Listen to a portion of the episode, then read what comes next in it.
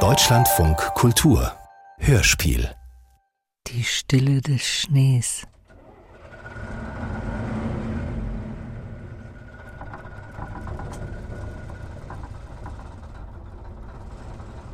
Den Bus, der ihn von Erzurum nach Kars bringen sollte, hatte der Reisende im letzten Augenblick erwischt.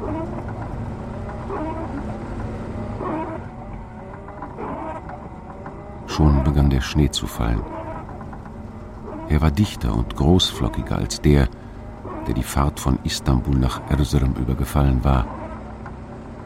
Wäre er nicht so müde gewesen, hätte der Reisende womöglich den Schneesturm, der da aufzog, gespürt und gefühlt, dass er sich auf eine Reise machte, die sein ganzes Leben verändern würde. Das hier ist Istanbul. Und wäre umgekehrt. Wenn du nach zwölf Jahren die türkische Wirklichkeit sehen und darüber schreiben willst, fahr nach Kars. Dort wird ein Bürgermeister gewählt. Er hatte zwölf Jahre als politischer Asylant in Deutschland gelebt, sich aber nie sehr mit Politik befasst. Seine Leidenschaft galt der Dichtung. Außerdem gibt es dort unter jungen Frauen eine seltsame Epidemie von Selbstmorden. Er war 42 Jahre alt und ledig. Für einen Türken war er ziemlich groß. Seine Haut, die auf der Reise noch blasser werden sollte, war hell und die Farbe seiner Haare dunkelblond. Außerdem ist Ipek wieder in Kars. Und Muhtar? Er war schüchtern und mochte das Alleinsein. Sie hat sich von ihm getrennt. Sie betreibt jetzt mit ihrem Vater und ihrer Schwester ein Hotel, den Schneepalast.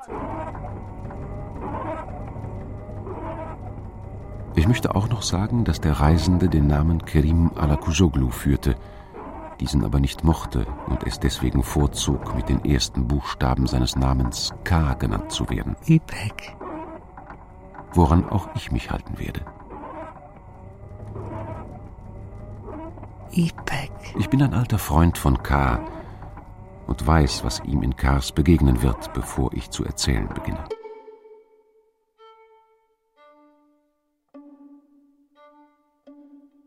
Schnee.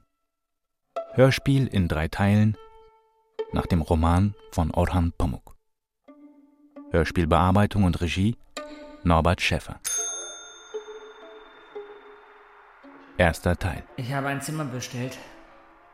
Auf welchen Namen? K. Alles versinkt im Schnee. K. K.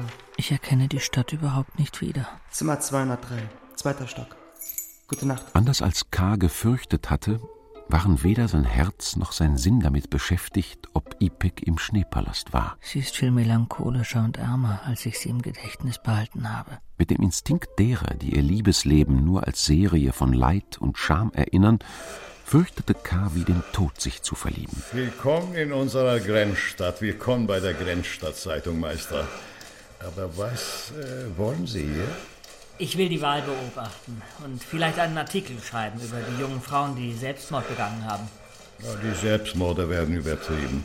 Wir sollten Kasim Bey besuchen. Wen? Den stellvertretenden Polizeipräsidenten. Besser ist besser. Sie sollen wissen, dass Sie da sind. Dass Fremde, die in eine Kleinstadt kommen, sich erst einmal der Polizei vorstellen, sogar wenn sie Journalisten sind, war eine Gewohnheit, die noch aus den 40er Jahren stammte. Herein? K. protestierte nicht, weil er politischer Exilant war. Mein Kollege ist ein berühmter Journalist. Und weil die Präsenz der PKK-Guerilla, auch wenn niemand es aussprach, Wollen Sie einen Leibwächter? spürbar war. Wie bitte? Ich weise Ihnen einen Zivilpolizisten zu. Das ist bequem für Sie. Brauche ich das? Unsere Stadt ist ein friedlicher Ort. Aber besser ist besser. Zunächst gingen sie in die ärmsten, nördlichsten Viertel, unterhalb der Burg und nach Bayram Pascha. Unter dem Schnee, der fiel, als wolle er nie wieder aufhören, klopfte Serdar Bey an die Türen und Hütten aus Steinen, Briketts und gewellten Plastikplatten. K. hörte den nicht enden wollenden Sorgen der Armen von Kars zu, den Geschichten derer, die ihre Arbeit verloren hatten, und denen über junge Selbstmörderinnen.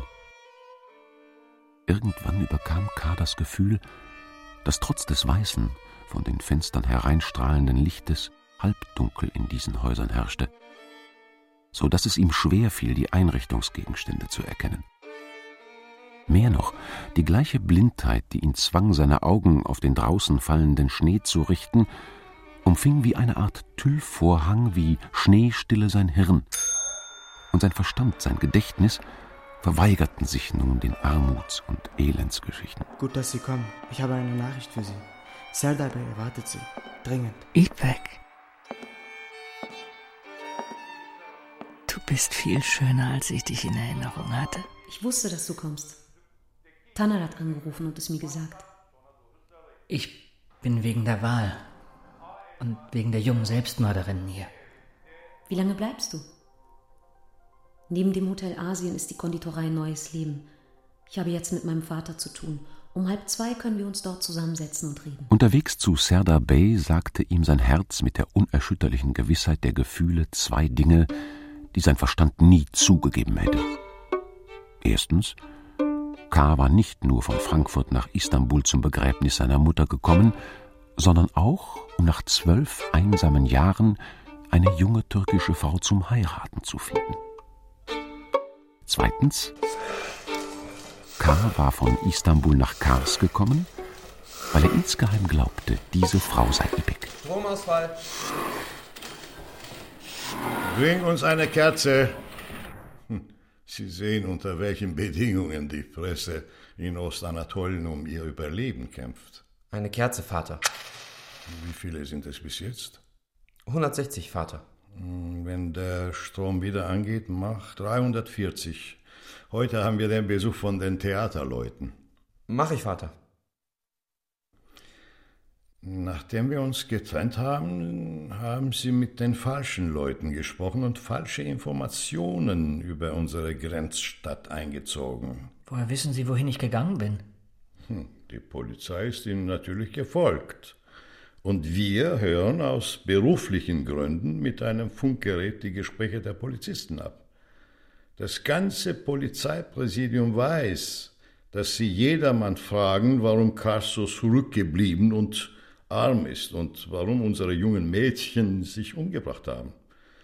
Ich habe mich entschlossen, Ihnen zu sagen, wie es ist. Armut war für K. in seiner Kindheit ein Ort, an den die Grenzen seines eigenen bürgerlichen Lebens stießen.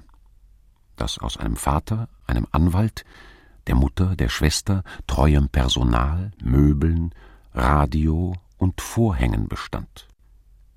Nach seiner Rückkehr aus Frankfurt hatte er beim Bummeln mit den Freunden aus seiner Kindheit gesehen, dass all die Straßen Istanbuls, die Läden, die Kinos sich völlig verändert hatten, verschwunden oder ihrer Seele verlustig gegangen waren. Dies weckte in ihm den Wunsch, die Kindheit und Reinheit woanders zu suchen, um einer Armut zu begegnen, wie er sie in seiner Kindheit zurückgelassen hatte. Die Islamisten gehen von Tür zu Tür, schenken den Frauen Haushaltswaren, Töpfe, Orangenpressen, Weizenschrott und Waschmittel. Sie sagen, gebt eure Stimme der Wohlfahrtspartei, die sie Partei Allahs nennen, sagen, dass diese Armut, dieses Elend, das über uns gekommen ist, daher kommt, weil wir vom Wege Allahs abgewichen sind. Sie gewinnen nicht nur das Vertrauen der Arbeitslosen mit ihrem geknickten Stolz, ihrem Zorn, sondern auch der Studenten, die am Tag nur einmal eine heiße Suppe in den Magen bekommen. Nur dem Kandidaten der Partei Allahs wird vertraut. Und er ist der frühere Ehemann von Ipekanum, der Tochter von Turgut Bey, in dessen Hotel sie wohnen. Muhtar ist nicht besonders klug, aber ein Kurde. Und die Kurden machen hier 40 Prozent der Bevölkerung aus. Die Bürgermeisterwahl wird die Partei Allahs gewinnen. Oh, sieh an, es gibt wieder Licht. Äh, bringt mir die erste Seite. Ipek. Im Licht der Neonlampen schaute K. auf den wie in einem Märchen in riesigen Flocken langsam fallenden Schnee. Ich werde mit dir nach Frankfurt zurückkehren. Das ist alles Teil der internationalen islamistischen Bewegung, die aus der Türkei so etwas Ähnliches wie den Iran machen möchte. Die erste Seite, Vater. Hier, lesen Sie. Unser berühmter Dichter K. ist in Kars. Der Dichter K. in der ganzen Türkei bekannt. Mein Name ist falsch gesetzt. Das A sollte klein sein. Du hast den Namen unseres Dichters fast gesetzt. Kleines A. Korrigier das sofort. Aber das ist doch nicht nötig. Mach ich, Vater. Vielleicht interessiert Sie das hier auch. Nacht des Triumphs. Die Truppe Sunay Saim im Volkstheater. Gestern Abend wurde die Aufführung des in der ganzen Türkei durch seine kemalistischen und aufklärerischen Stücke bekannten Tourneetheaters Sunay Saim im Volkstheater mit großem Interesse und Beifall aufgenommen. Die Bürger von Kars, die seit langem nach einem solchen Kunstfest gehungert hatten, konnten das Stück nicht nur im überfüllten Volkstheater, sondern auch zu Hause verfolgen, denn das Grenz-TV Kars übertrug diese großartige Aufführung für alle Bürger von Kars zeitgleich in der ersten Live-Sendung seiner zweijährigen Geschichte. Zur Aufführung kamen neben Sketchen, Gedichten auf das Vaterland und Atatürk und Kars neuestem Gedicht Schnee das der Dichter selbst vortrug, auch das Meisterwerk Vaterland oder Schleier. Ich habe kein Gedicht mit dem Namen Schnee geschrieben. Und ich gehe auch nicht heute Abend ins Theater. Wenn Ihre Meldung erscheint, wird sie sich als falsch herausstellen. Seien Sie nicht so sicher. Eine ganze Menge Leute haben uns nicht für voll genommen, weil wir die Nachrichten schreiben, bevor die Ereignisse geschehen sind. Was wir tun, sei nicht Journalismus, sondern Wahrsagerei. Aber später konnten sie nicht verbergen, wie erstaunt sie waren, als die Ereignisse sich genauso entwickelten, wie wir sie beschrieben hatten. Obwohl K. mehrere Dinge gehört hatte, die ihn beunruhigten, ließ er sich nicht das geringste anmerken. Er sah sich als der romantische und melancholische Held eines Romans von Turgenew, der auf dem Weg war, die Frau zu treffen. Was darf ich Ihnen bringen? Von der er seit Jahren träumte. Einen Kaffee. Bedauere, wir haben keinen Kaffee. Ipek war noch schöner, als er sie im Hotel gesehen hatte. Keinen Kaffee. Und als sie ihm in den Studentenjahren erschienen war. Dann nehme ich einen Tee. Einen Tee. Gerne. Und Sie? Sie schien einen Augenblick so herzlich. Ich nehme auch einen Tee. Dass K. befürchtete, nicht natürlich sein zu können. Es gibt hier keinen Kaffee? Das war. Die Arbeitslosen können ihn sich nicht leisten. Abgesehen von der Angst, ein schlechtes Gedicht zu verfassen, K.s größte Furcht im Leben. Herr Professor, darüber, dass Sie unsere Mädchen, die dem Koran verpflichtet sind und sich bedecken, in Kars nicht in die Schule lassen? Darüber schreiben die Istanbuler Zeitungen nichts. Ich tue den Gläubigen kein Unrecht. Auch ich fürchte Allah. Eine Weile suchen sie nach einem gemeinsamen Thema, über das sie in Ruhe sprechen konnten. Wie ein Paar, das entschlossen ist, miteinander auszukommen. Wenn du Allah fürchtest und daran glaubst, dass der Koran das Wort Allahs ist, dann sag mir doch auch, was du über jenen schönen 31. heiligen Vers der Sure das Licht denkst. In diesem Vers ja. Da wird in deutlicher Weise gesagt, dass die Frauen ihren Kopf bedecken und sogar ihr Gesicht verbergen sollen. Das hast du schön gesagt. Danke, Herr Professor. Dass ihnen beiden die Mütter gestorben und in Istanbul auf dem Friedhof Feriköy begraben waren, brachte sie einander näher, wie sie sich das gewünscht hatten. Mit der Ungezwungenheit, die der Nähe entspringt, die ein Mann und eine Frau empfinden, wenn sie entdeckt haben, dass sie zum gleichen Sternzeichen gehören, sprachen sie über den Grund, aus dem der alte Bahnhof abgerissen worden war, über das Museum in Kars und dessen Sonderabteilung Armenien-Massaker. Angeblich glaubten manche Touristen zunächst, es gehe dabei um Armenier, die von Türken abgeschlachtet worden waren, ehe sie mit dem Gegenteil konfrontiert wurden. Ich habe dir was mitgebracht. Ausgabe von morgen. Unser berühmter Dichter K. ist in Kars. Der Dichter K. in der ganzen Türkei bekannt? Mein Sohn, der heilige Koran sagt auch, schneidet den Dieb seine Hand ab. Aber unser Staat tut das nicht. Warum protestierst du nicht dagegen? Eine sehr gute Frage, Herr Professor. Hast du es in Deutschland schwer gehabt? Aber sind der Arm eines Diebes und die Ehre einer Frau das gleiche? Ich habe die deutsche Sprache einfach nicht begriffen. Das hat mich geschützt. Mein Körper hat sich gegen das Deutsche gewehrt und am Ende habe ich meine Reinheit und meine Seele bewahrt. Wollen wir uns auf die Stufe von Zuhältern hinabbegeben, indem wir die Frau, die sich den Kopf bedeckt, um ihr Recht auf Erziehung bringen und die, die sich auszieht, als unser Kronjuwel behandeln? Jeden Abend in meiner kleinen Wohnung in Frankfurt, in der Nähe des Bahnhofs, habe ich mich an den gerade vergangenen Tag erinnert. Setz dich, Professor. Und das hat mich dazu gebracht, Gedichte zu schreiben. Ich möchte das ja nicht benutzen. Siehst du, was das ist, Professor? Jeden Morgen habe ich um acht meine Wohnung verlassen. Eine Pistole. Bin in die Stadtbibliothek und habe Bücher gelesen. Die englischen Bücher dort hätten mir 20 Leben lang gereicht. Ich habe zwei Tage den Weg durch Eis und Schnee hinter mich gebracht, um einen Ungläubigen zu beseitigen. Mit Deutschen habe ich ohnehin nie gesprochen. Und dann hatte ich auch zu den Türken kein gutes Verhältnis mehr. Sie fanden mich arrogant, intellektuell oder wahnsinnig. Der heilige Koran sagt, die Hinrichtung des Unterdrückers von Gläubigen ist Pflicht. Ich habe niemanden getroffen. Trotzdem gebe ich dir noch eine letzte Chance. Mit keinem geredet und dann habe ich auch keine Gedichte mehr geschrieben. Aber in der Zeitung steht, du würdest heute Abend dein neuestes Gedicht vortragen. Die Kämpfer für islamische Gerechtigkeit haben dich zum Tode verurteilt. Ich habe kein neuestes Gedicht, das ich vortragen könnte. Der Beschluss wurde vor fünf Tagen einstimmig gefasst. Zur Exekution hat man mich hierher geschickt. Lies laut, ohne zu weinen wie ein Weib. Los, sonst erschieße ich dich gleich. Mein Herr, wollen Sie, dass ich Ihren Tee an einen anderen Tisch bringe? Nicht nötig.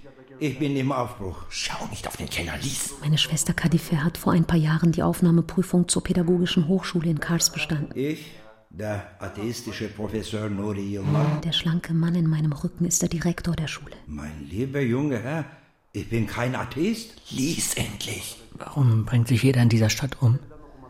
Nicht jeder. Junge Mädchen und Frauen bringen sich um.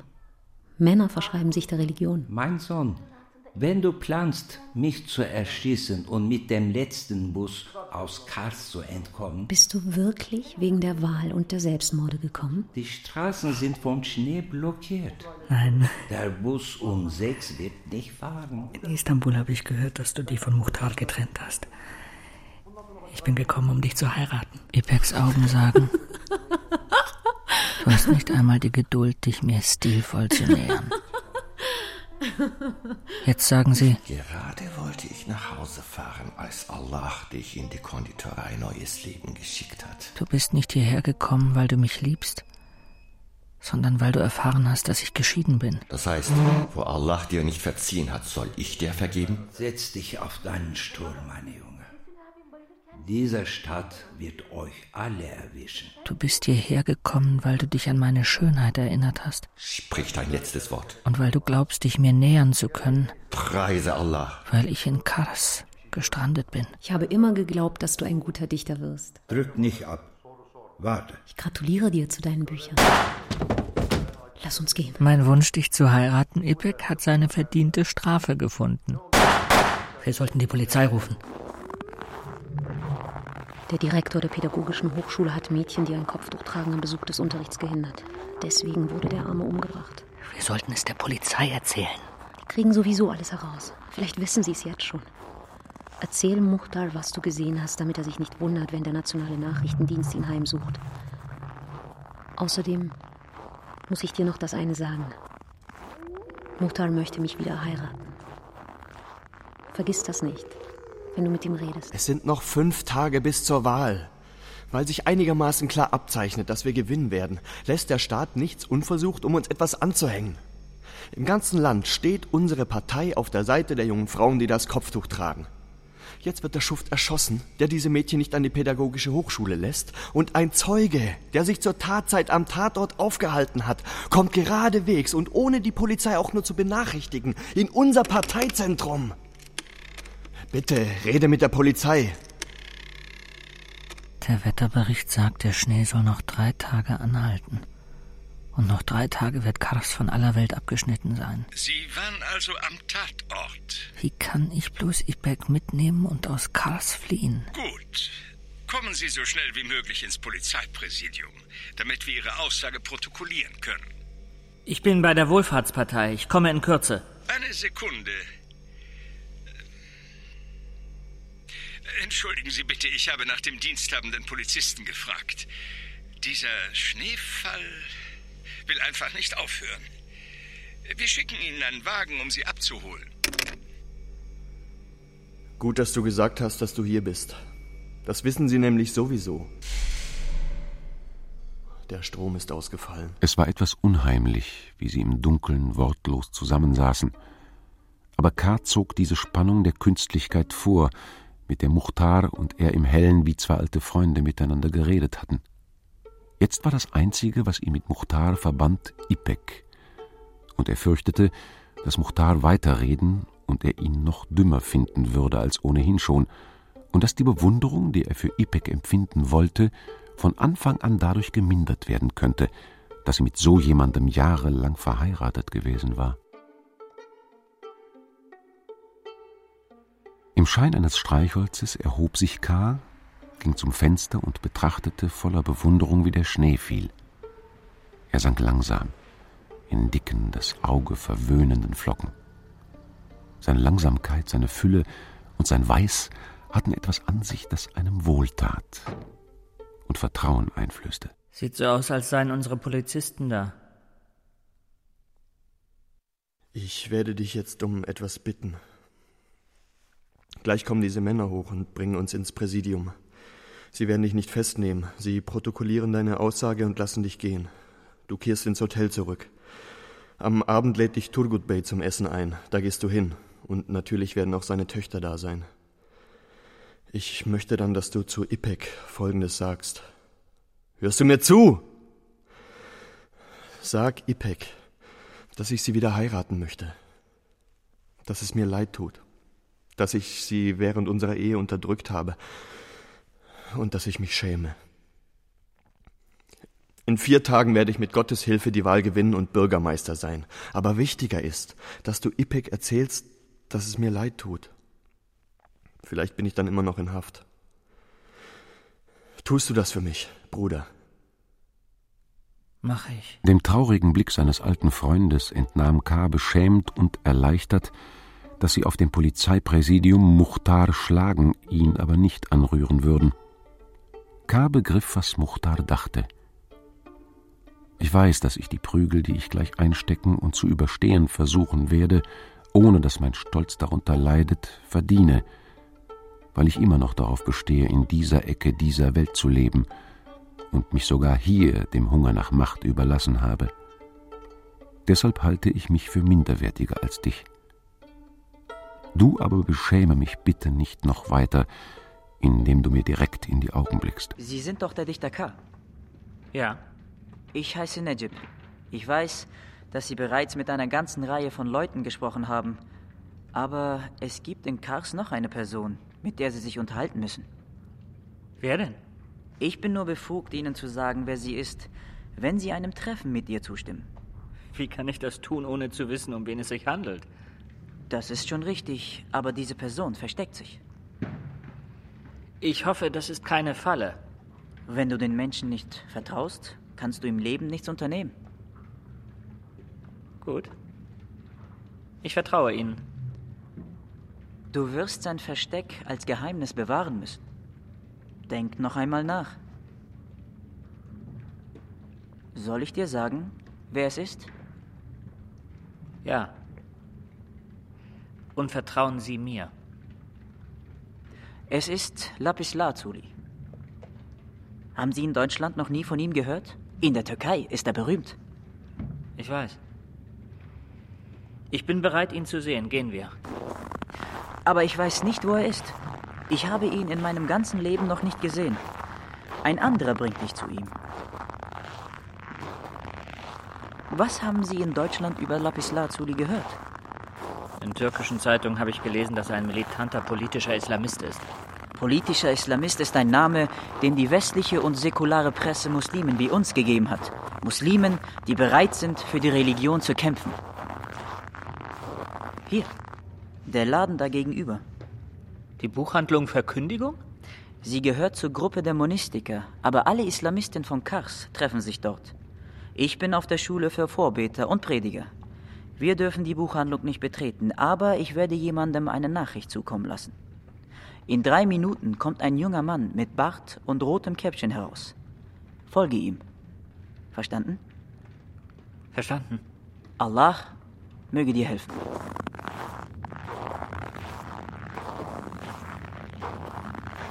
Niemand verfolgt uns. Wenn du willst, kannst du noch zurück. Aber wenn du mit mir kommst, dann wirst du auf keinen Fall ausplaudern, wohin wir jetzt gehen.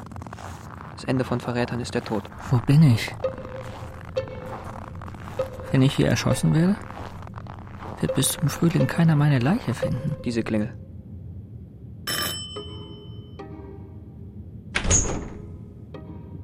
Kommen Sie rein. Entschuldigen Sie bitte. In den letzten beiden Jahren hat man dreimal versucht, den Meister umzubringen. Ich werde Sie durchsuchen müssen. Soll ich die Schuhe ausziehen? Wir sind Gäste hier. Wir wollen unseren Gastgebern nicht zur Last fallen. Kommen Sie. Ziehen Sie Ihren Mantel nicht aus, bevor der Ofen das Zimmer erwärmt hat. Ein schöner Mantel. Wo haben Sie ihn gekauft? In Frankfurt. Frankfurt. Vor Jahren bin ich in der Türkei verurteilt worden und deswegen nach Deutschland geflohen. Weswegen sind Sie verurteilt worden? Nach Paragraph 163 Verbreitung des Gedankens einer auf Religion beruhenden Staatsordnung. Als ich in Deutschland war, in welche Stadt auch immer ich gereist bin, um muslimische Vereine zu besuchen, habe ich mir nach einer Weile einen Deutschen ausgesucht und mich auf ihn konzentriert. Ich habe mich bemüht, mir vorzustellen, was er über mich dachte und mich mit seinen Augen zu sehen. Mein Aussehen, meine Kleidung, meine Bewegungen, mein Gang, woher ich komme, wohin ich gehe und wer ich bin. Das war ein unangenehmes Gefühl, aber ich habe mich daran gewöhnt. Nicht ich wurde verachtet. Ich verstand, wie meine Brüder verachtet werden. Der Europäer verachtet meistens gar nicht. Wir schauen ihn an und verachten uns selbst. Warum bist du gekommen? Ich möchte dich nicht mit Fragen nach den letzten Dingen belästigen.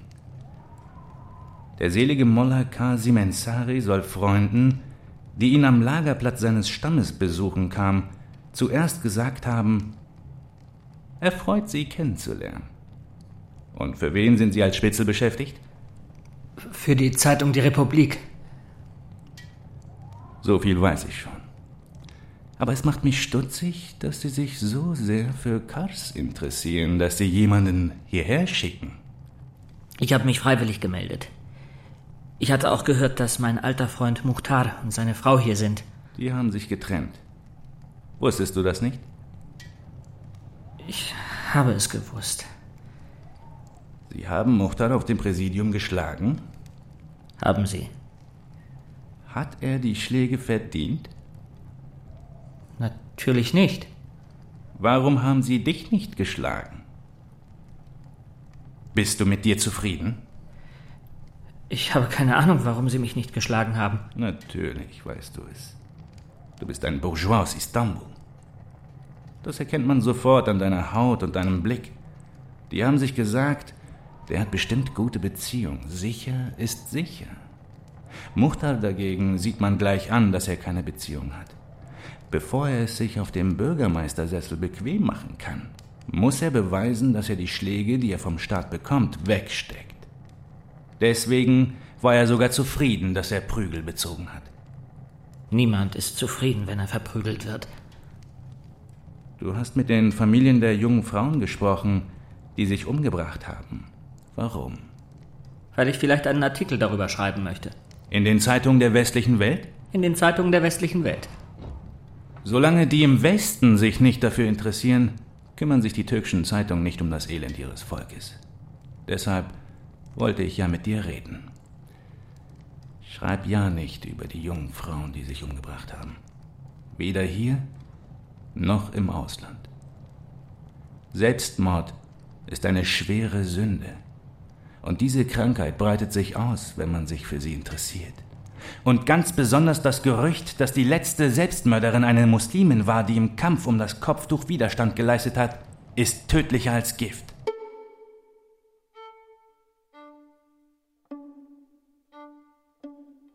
Der Schnee fiel derart langsam, dass es K. schien, als seien die Flocken aufgehängt. Dieses Gefühl von Langsamkeit rief in K. den Eindruck hervor, die Zeit sei stehen geblieben. Und zugleich habe sich viel verändert, als sei eine lange Zeit vergangen. Lassen Sie bei meinem Klassenkameraden ja nicht durchblicken, woher ich wusste, dass Sie hier entlangkommen. Mein bester Freund möchte Ihnen eine Frage stellen. Wenn Sie Zeit haben und sich für Fasel eine Minute nehmen, wäre er sehr glücklich. Aber zuerst möchte Ihnen Messut eine Frage stellen. Glauben Sie daran, dass Allah die ganze Welt, den Schnee da draußen geschaffen hat, oder glauben Sie das nicht? Der Schnee erinnert mich an Gott. Ja, aber glauben Sie, dass Allah den Schnee geschaffen hat? K. sah, wie ein Hund auf den Bahnsteig sprang und im kalten Licht der Neonlampen im Schnee herumtollte. Es war ein schwarzer Hund. Auf seiner Stirn hatte er einen kreisrunden, weißen Fleck. Du kannst darauf nicht antworten. Wenn ein Mensch Allah kennt und liebt, zweifelt er nicht im geringsten an seiner Existenz. Das bedeutet, du bist eigentlich ein Atheist. Sagst es aber nicht, weil du dich genierst. Das haben wir sowieso gewusst. Möchtest du dich umbringen? Auch wenn mir die innere Ruhe sehr fehlt, fürchte ich mich vor dem Selbstmord. Bitte, verbergen Sie nichts vor uns. Wir tun Ihnen nichts, nur weil Sie Atheist sind. Ich werde es Ihnen erklären. Wir drei sind in die Kopftuchmädchen verliebt, die für ihren Glauben ihr Leben aufs Spiel setzen. Kopftuchmädchen ist die Bezeichnung, die die säkulare Presse für sie verwendet. Für uns sind sie Musliminnen. Natürlich. Ich liebe Hijran, Mesut liebt Hande und Fasel hat Teslime geliebt.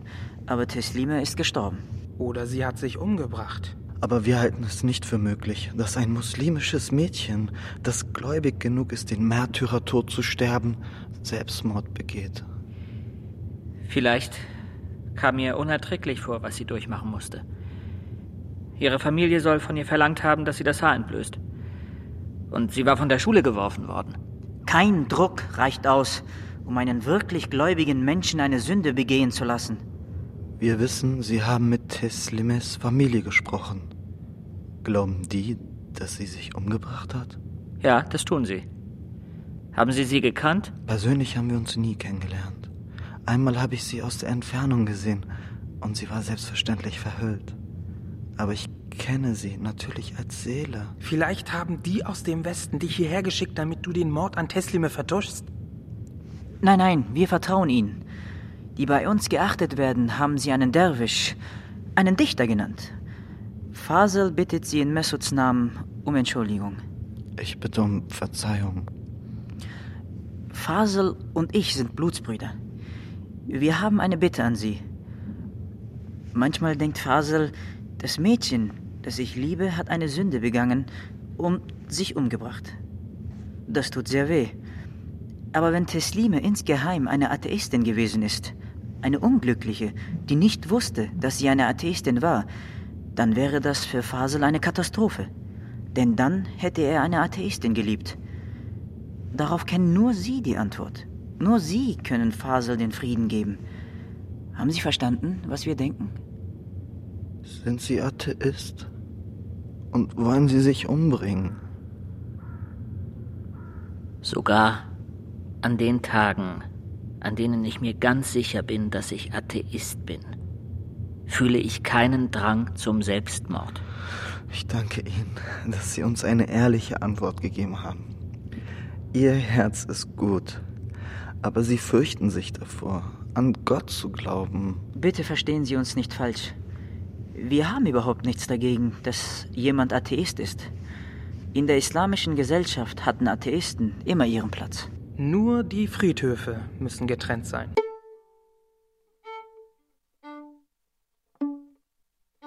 Was tue ich auf dieser Welt? Wie hilflos die Schneeflocken aus der Entfernung aussehen. Wie armselig ist mein Leben. Einerseits lebe ich, andererseits vergehe ich. Du hast immer nach diesem Rasierwasser gerochen, Vater. Deine Füße, Mutter, waren immer kalt, steckten immer in diesen Pantoffeln. So hörte K. den Ruf aus der Tiefe, den wirkliche Dichter vernehmen. Nach vier Jahren war ihm zum ersten Mal wieder ein Gedicht eingefallen. Er war sich dieses Gedichts, seiner Melodie, seines Klangs und seiner Kraft so sicher, dass ihn Glück erfüllte. Sobald er sein Hotelzimmer betreten hatte, legte K. den Mantel ab, öffnete ein Heft mit grünem Umschlag und kariertem Papier, das er in Frankfurt gekauft hatte, und begann mit der Niederschrift. Während er die Verse schrieb, begriff er, dass dieses Gedicht in jeder Hinsicht vollkommen war. Ich werde es Schnee nennen. K. verfasste 34 Zeilen, fast ohne innezuhalten und ließ nur Platz für ein paar Wörter, die er nicht deutlich gehört hatte. Ich werde es zu Ende bringen, indem ich den Schnee betrachte. Ja? Da ist ein Brief für dich. Ich bin sehr glücklich. Komm herein. Du bist sehr schön. Der Zustand des Direktors der Pädagogischen Hochschule soll kritisch sein. Es ist eine gute Nachricht, wenn jemand lebt, von dem man geglaubt hat, er sei tot. Die Polizei macht Razzien. Sie sind auch zu uns gekommen, haben sich die Rezeptionsbücher angeschaut und nach jedem gefragt, der bei uns wohnt. Was hast du über mich gesagt? Hast du gesagt, dass wir heiraten werden? Du bist wirklich süß. Ich denke gerade an ganz andere Dinge. Sie haben Muhtar festgenommen und geschlagen. Er hat mir eine Nachricht an dich mitgegeben. Er ist zu allem bereit, damit du ihn wieder heiratest. Es tut ihm leid, dass er dich unter Druck gesetzt hat. Das sagt er mir sowieso jeden Tag. Was hast du gemacht, nachdem die Polizei dich freigelassen hat? Ich bin herumgelaufen. Sag schon. Man hat mich zu Lapislazuli geführt. Das hätte ich keinem verraten dürfen. Das darfst du auch keinem verraten. Und ihm gegenüber darfst du uns und meinen Vater nicht erwähnen. Hast du ihn je kennengelernt?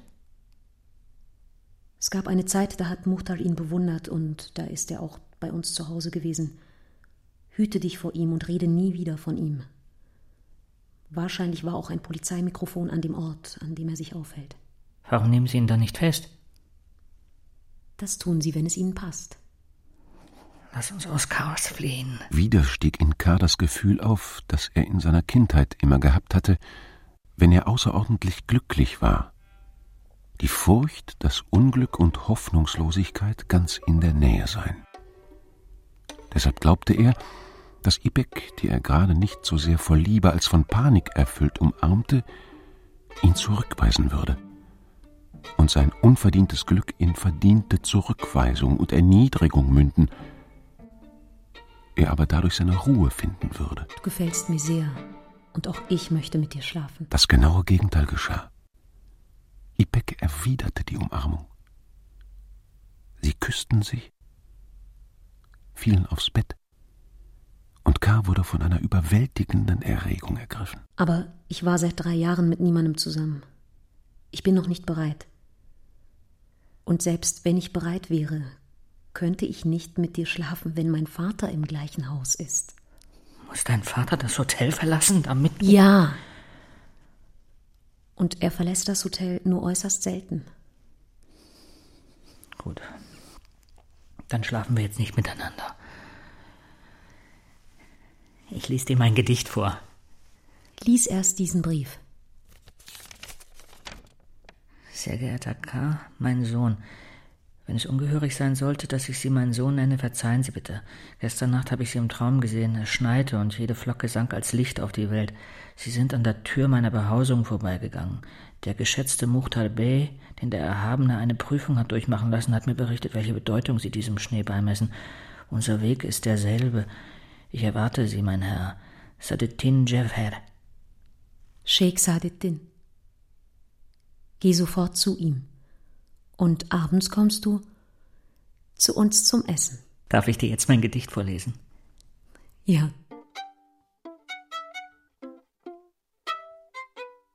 Ich muss noch mal von vorn beginnen. Geh zum Fenster, ich möchte beim Lesen dein Gesicht sehen.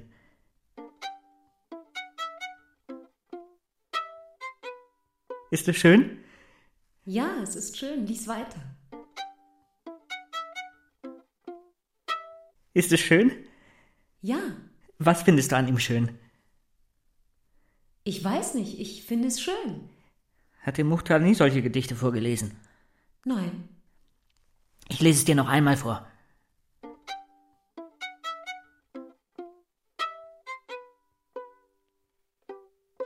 Ist es schön? Ja, es ist schön. Aber jetzt geh zu seiner Hoheit dem Scheik.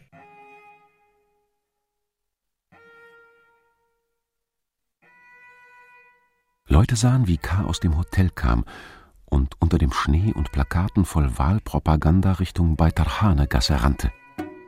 Er war so glücklich, dass vor lauter Aufregung das Kino seiner Vorstellungskraft zwei Filme auf einmal zu zeigen begann.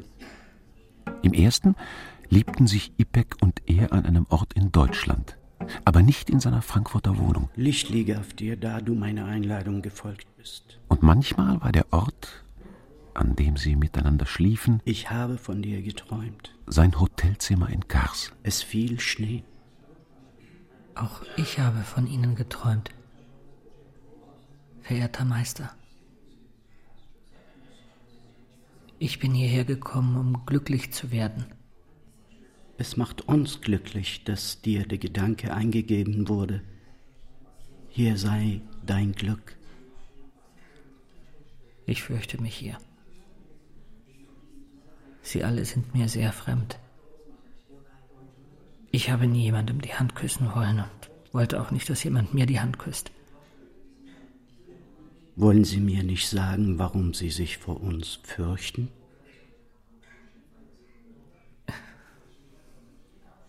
Ich möchte nicht, dass Sie es mir übel nehmen. Wir werden es Ihnen nicht übel nehmen. Ich habe mir immer gewünscht, dass sich mein Land entwickelt, dass seine Menschen frei und fortschrittlich leben. Aber unsere Religion schien mir dem stets entgegenzustehen. Ich kann das nur zugeben, weil ich vorher zwei Raki getrunken habe. Gott behut. Ich bin in Istanbul im Viertel Nishantasche aufgewachsen. Ich wollte sein wie die Europäer. Weil ich begriff, dass ich nicht an einen Allah glauben konnte, der die Frauen in den Chador steckt und sie ihr Gesicht verschleiern lässt und gleichzeitig Europäer sein konnte, verlief mein Leben fern von Religion. Als ich nach Europa ging, kam in mir das Gefühl auf, es könnte einen ganz anderen Gott geben. Gibt es einen anderen Gott in Europa? Ich wollte einen Allah, bei dem ich nicht die Schuhe ausziehen muss, wenn ich vor ihn trete. Der nicht von mir erwartet, dass ich jemandem die Hand küsse und auf die Knie falle. Einen Allah, der meine Einsamkeit versteht. Allah ist der eine. Er sieht alles und er versteht jeden. Auch deine Einsamkeit. Hättest du an ihm geglaubt und gewusst, dass er deine Einsamkeit sieht, hättest du dich nicht allein gefühlt. Weil ich einsam bin, kann ich nicht an Allah glauben. Und weil ich nicht an Allah glaube, kann ich der Einsamkeit nicht entkommen. Was soll ich tun? Er küsste dem Scheik die Hand, und er erkannte, dass ihm das überhaupt nicht schwer fiel. Was soll ich tun, verehrter Meister? Lerne zunächst demütig zu sein.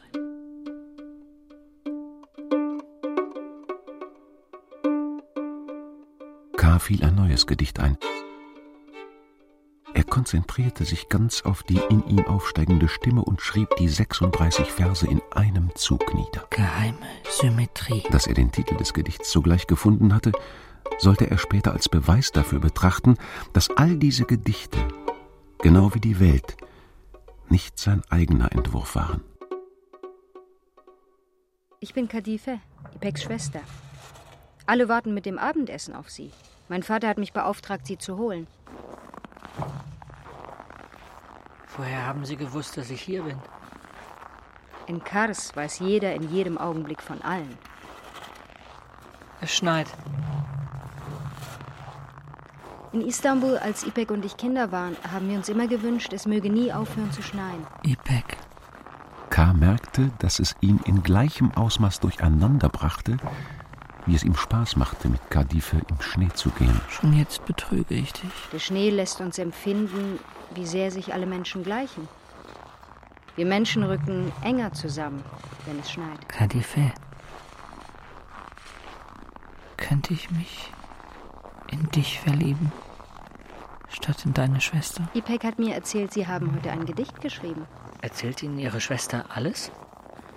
Meine Schwester ist sehr schön, nicht wahr? Ja, das ist sie. Aber auch Sie sind schön. Werden Sie ihr das auch erzählen? Er hatte gespürt, dass ihm ein neues Gedicht einfiel. Bis zum Hotel bemühte er sich, über nichts mehr zu sprechen. Unter dem Vorwand, sich vor dem Essen zurechtmachen zu wollen, ging er sofort auf sein Zimmer, zog den Mantel aus, setzte sich an den kleinen Tisch und begann in aller Eile zu schreiben. Der Schnee, die Sterne, Motive aus seinem glücklich verbrachten Tag sowie ein paar Wendungen, die Kadife gebraucht hatte, wurden so, wie sie waren, Teile des Gedichts. Die Freundschaft der Sterne. Und K. betrachtete begeistert, wie sich die Verse aneinanderreihten, als ob er ein Bild ansähe. Den ganzen Tag habe ich an Sie gedacht. Wo sind Sie denn geblieben? Jeden Moment können ganz schreckliche Dinge geschehen. Nehmen Sie Platz. Am Kopf des Tisches saß Turgut Bey, Kadife und Ipek zu seinen Seiten. An einer Seite des Tisches saß ein drittes Mädchen mit einem eleganten violetten Kopftuch. Offensichtlich Kadifes Freundin Hande. Ihr gegenüber saß der Journalist Serdar Bey. K. begann nervös, die heiße Linsensuppe zu löffeln, die man vor ihn hinstellte. Und nachdem sich die Aufmerksamkeit von ihm ab und dem Fernsehschirm gleich hinter ihm zugewandt hatte, tat er das, was er schon lange hatte tun wollen. Er schaute nach Herzenslust in Ipeks schönes Gesicht. Vater, warum schauen wir uns das jetzt an? Du weißt, dass es mich in meinem Stolz kränkt, irgendein Programm länger anzuschauen. Als sich unter dem Tisch seine und Ipeks Hand berührten, dachte K., er könne sein ganzes Leben glücklich damit verbringen, den Tag auf einer bescheidenen Arbeitsstelle zu verbringen und abends Hand in Hand mit dieser Frau auf einen mit einer Satellitenschüssel verbundenen Fernseher zu schauen. Ich bin heute Abend ihretwegen hierher gekommen. Ich habe keines ihrer Bücher gelesen, aber es genügt mir, dass sie ein Dichter sind, der bis Deutschland gekommen ist und die Welt gesehen hat. Haben Sie in letzter Zeit ein Gedicht geschrieben? In Kars sind mir eine Menge Gedichte eingefallen. Ich habe mir gedacht, Sie könnten mir erzählen, wie man sich auf eine bestimmte Sache konzentrieren kann. Sagen Sie mir bitte, wie schreibt man Gedichte? Mit Konzentration? Ein gutes Gedicht schreibt man gleichsam von außen, von einem weit entfernten Ort. Dass ich mein Haupt nicht entblößen kann, liegt daran, dass ich es nicht fertig bringe, mich zu konzentrieren, mir vorzustellen, wie ich mit bloßem Kopf bin. Wenn ich mir ein einziges Mal vor Augen halten könnte, wie ich durch das Tor in die Hochschule gehe, die Flure entlang laufe und den Vorlesungssaal betrete, werde ich mit Gottes Hilfe die Kraft aufbringen, diese Angelegenheit zu erledigen. Dann werde ich frei sein. Denn ich werde mein Haupt aus eigenem Willen entblößt haben und nicht durch Polizeizwang. Haben Sie sich schon einmal umbringen wollen? Nein, aber nach den Vorfällen mit den Mädchen hier in Kars beginnt man über die Frage nachzudenken. Für viele Mädchen bedeutet der Wunsch, sich umzubringen, die Kontrolle über den eigenen Körper zu haben. Mädchen, die verführt wurden und ihre Jungfräulichkeit verloren haben, und Jungfrauen, die einen Mann heiraten sollen, den sie nicht wollen, bringen sich alle aus genau diesem Grund um. Sie suchen in ihrem Freitod Unschuld und Reinheit. Setze ich eurem Gast sehr zu? Hande. Gut, er soll mir sagen, wo der Ursprung der Gedichte liegt, die ihm in Kars eingefallen sind, dann lasse ich ihn in Ruhe. Wenn ich spüre, dass mir ein Gedicht einfällt, bin ich voller Dankbarkeit für den, der es mir schickt. Wer ist es? Es ist Allah, der mir das Gedicht schickt. Er ist Zeuge geworden, wie die fundamentalistische Bewegung hier an Kraft gewinnt. Vielleicht haben sie ihn auch bedroht. Aus Angst hat er begonnen, an Allah zu glauben. Nein, ich empfinde das so. Ich möchte sein wie alle anderen auch. Sie haben Angst. Ja, ich habe Angst. Ich fürchte mich sogar sehr. Jahre später sollte mir Serdar Bey erzählen, dass Kars Gesicht in diesem Augenblick kalkweiß war. Er hat zu viel getrunken. Aber er habe nicht ausgesehen wie jemand, der aus Furcht gleich zusammenbrechen könnte. Ja, helft ihm doch. Sondern wie jemand, der vollkommen glücklich war. Ich kann nicht schreiben, wenn sie alle so dastehen und mir zuschauen. Ich bring dich in ein Zimmer. Kannst du hier schreiben? Ja. Aber lass mich nicht allein. Warum? Ich weiß nicht. Ich habe Angst. K. begann sein Gedicht zu schreiben, das mit der Schilderung einer Schokoladenschachtel begann, die ihm sein Onkel aus der Schweiz mitgebracht hatte, als er ein Kind war. Ich möchte überhaupt nicht, dass du von mir weggehst. Ich bin nämlich wahnsinnig in dich verliebt. Du kennst mich doch überhaupt nicht. Es gibt zwei Sorten von Männern. Die einen müssen wissen, wie das Mädchen sein Sandwich isst, seine Haare kämmt, worüber es sich aufregt, bevor sie sich verlieben. Die zweite Sorte.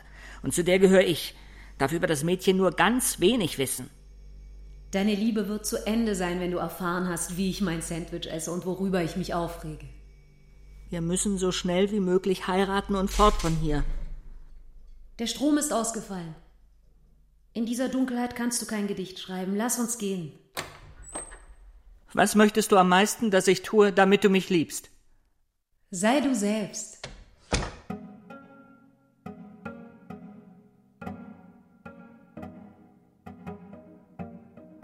Schokoladenschachtel. Haben Sie Ihr Gedicht schreiben können? Ja. Herzlichen Glückwunsch. Im Fernsehen haben Sie vorhin gesagt, äh, es betrübt unsere Bürger in Kars, immer noch nicht unseren großen Dichter im Volkstheater sehen zu können. Wenn Sie jetzt nicht gehen, ist das wirklich peinlich. Aber Sie haben nicht einmal gefragt, ob ich an diesem Abend teilnehmen möchte. Wäre man mit einer Einladung auf Sie zugekommen, hätten Sie abgelehnt. Wir schauen Ihnen auch von hier aus zu. Da ist noch Suppe für eine Person. Zu schade zum Wegschütten. Wer mag sie? Wenn Ipek ich sagt, wird sie mit mir nach Frankfurt kommen und mich heiraten. Dann gehe ich auch ins Volkstheater und trage mein Gedicht Schnee vor. Ich.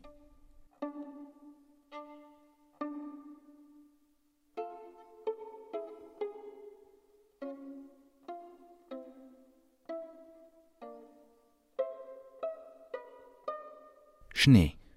Hörspiel in drei Teilen nach dem Roman von Orhan Pamuk. Erster Teil. Aus dem Türkischen von Christoph K. Neumann. Es sprachen K. Jens Wawrcek, İpek, İlknur Bahadır, Kadife, İdil Üner, Turgut, Orhan Güner, Fazıl Özgür Özata.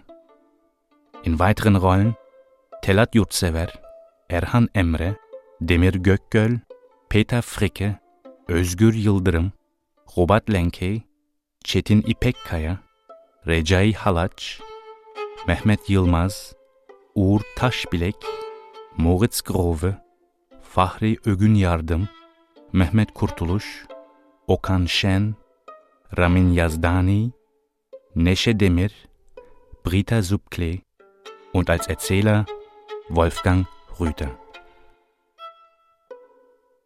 Komposition Altu Ünlü.